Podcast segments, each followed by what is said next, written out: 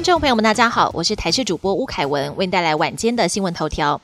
苏丹色素事件，雪球越滚越大，连知名的菜爆饼也用到了含苏丹色素的辣椒粉。另外还有含苏丹色素的猪肉干产品，有贩售到新北市传统市场一家肉松摊位，进货了一百零二公斤的猪肉干，已经全数售完。眼看被验到的产品越来越多，也让外界怒批：当初问题原料从中国进口到台湾时，食药署在边境裁剪、加强抽批查验，没有全面抽验拦截，才会让问题产品在全台流窜。而新北市卫生局指出，目前还有多项产品正在陆续检验中，不排除还有更多未爆弹。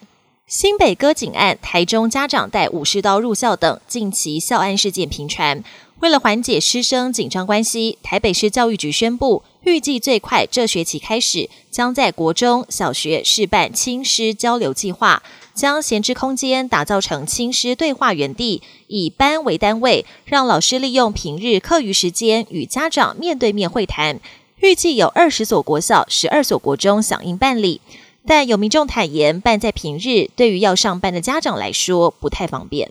中华邮政近期开出一千零二十一个职缺，招考分为两阶段，分别是第一试笔试及第二试的口试和体能测验。本周末举办真试第二试，不过根据中华邮政统计，这回有一千七百名硕士报考，其中只有两百零九位通过第一试笔试，另外还有十四名博士第一试笔试全军覆没，全数都被刷掉。有公职补习班分析，因为考试的内容跟在校学科重复性低，很多都是学校没有教过的科目，像是邮政相关的法规等，主要还是跟个人准备还有题库熟练程度有关。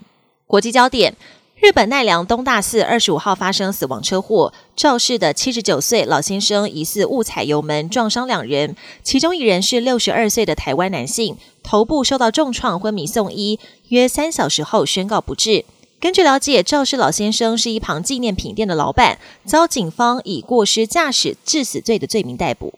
美军跟英国二十四号再度联手，对伊朗支持的也门胡塞组织发动第四波空袭，袭击了八个地点，共十八个目标，要削减胡塞攻击国际商船的能力。美国国防部长奥斯汀也发表声明，重申只要胡塞组织不停止袭击，美国的反击也不会停止。但胡塞的军事发言人表示，会采取更多军事行动来面对英美的冲突升级，红海危机可能会持续延烧。数百名法国农民二十四号冲进巴黎农业博览会现场抗议，跟镇暴警察爆发肢体冲突，警方也逮捕了部分的示威者。这群农民正是冲着法国总统马克宏而来，马克宏也当场跟他们沟通。法国农民面对成本高涨、环保法规的冲击，生计陷入困难。从一月起爆发示威浪潮，类似情况也出现在欧洲其他国家。